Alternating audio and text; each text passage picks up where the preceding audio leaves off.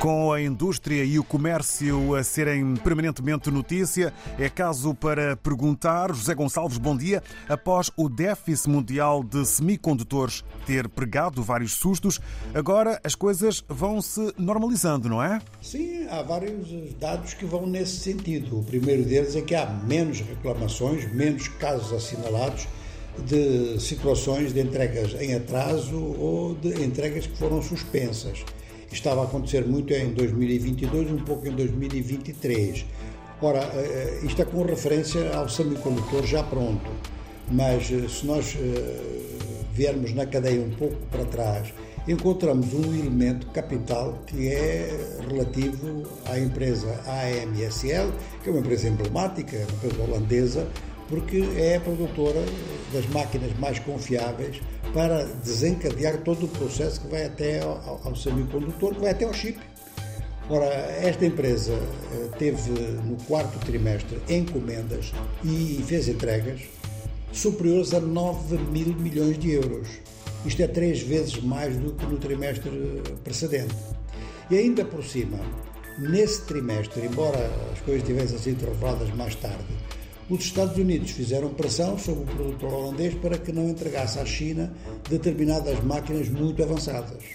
Isto na guerra económica entre os Estados Unidos e a China, estas máquinas holandesas eh, são consideradas como passíveis de utilização militar. E o governo holandês apoiou, digamos que, as diligências do governo dos Estados Unidos, embora isto fosse prejudicial à indústria holandesa, mas eh, o governo de Haia pensou que era melhor não arranjar problemas com Washington.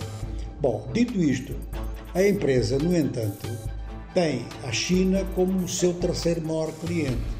E o seu terceiro maior cliente, neste trimestre aqui em referência, passou a ser consumidor de 46% da empresa AMSL, das máquinas produzidas por essa empresa. Os outros dois países são Taiwan e Coreia do Sul. Temos aqui, portanto, dois assuntos importantes de facto. Quer dizer, por um lado, é que o mercado dos semicondutores começa a sentir-se satisfeito e em condições, então, de transformar e de pôr em atividade todas as suas inovações tecnológicas que dependem dos semicondutores. E isto é muito importante à escala mundial, porque tem efeitos não só no volume de negócios das trocas internacionais, mas tem efeito, vários desses produtos têm efeito na produtividade geral, também uma parte das economias que têm vindo a acompanhar a evolução tecnológica.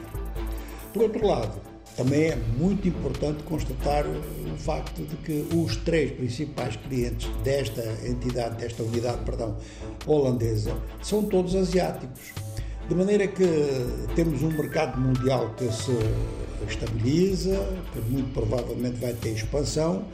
Em função das sanções norte-americanas, muita gente está a dizer que a China está quase a fazer unidades equivalentes à MSL e, portanto, ganharia autonomia nessa matéria.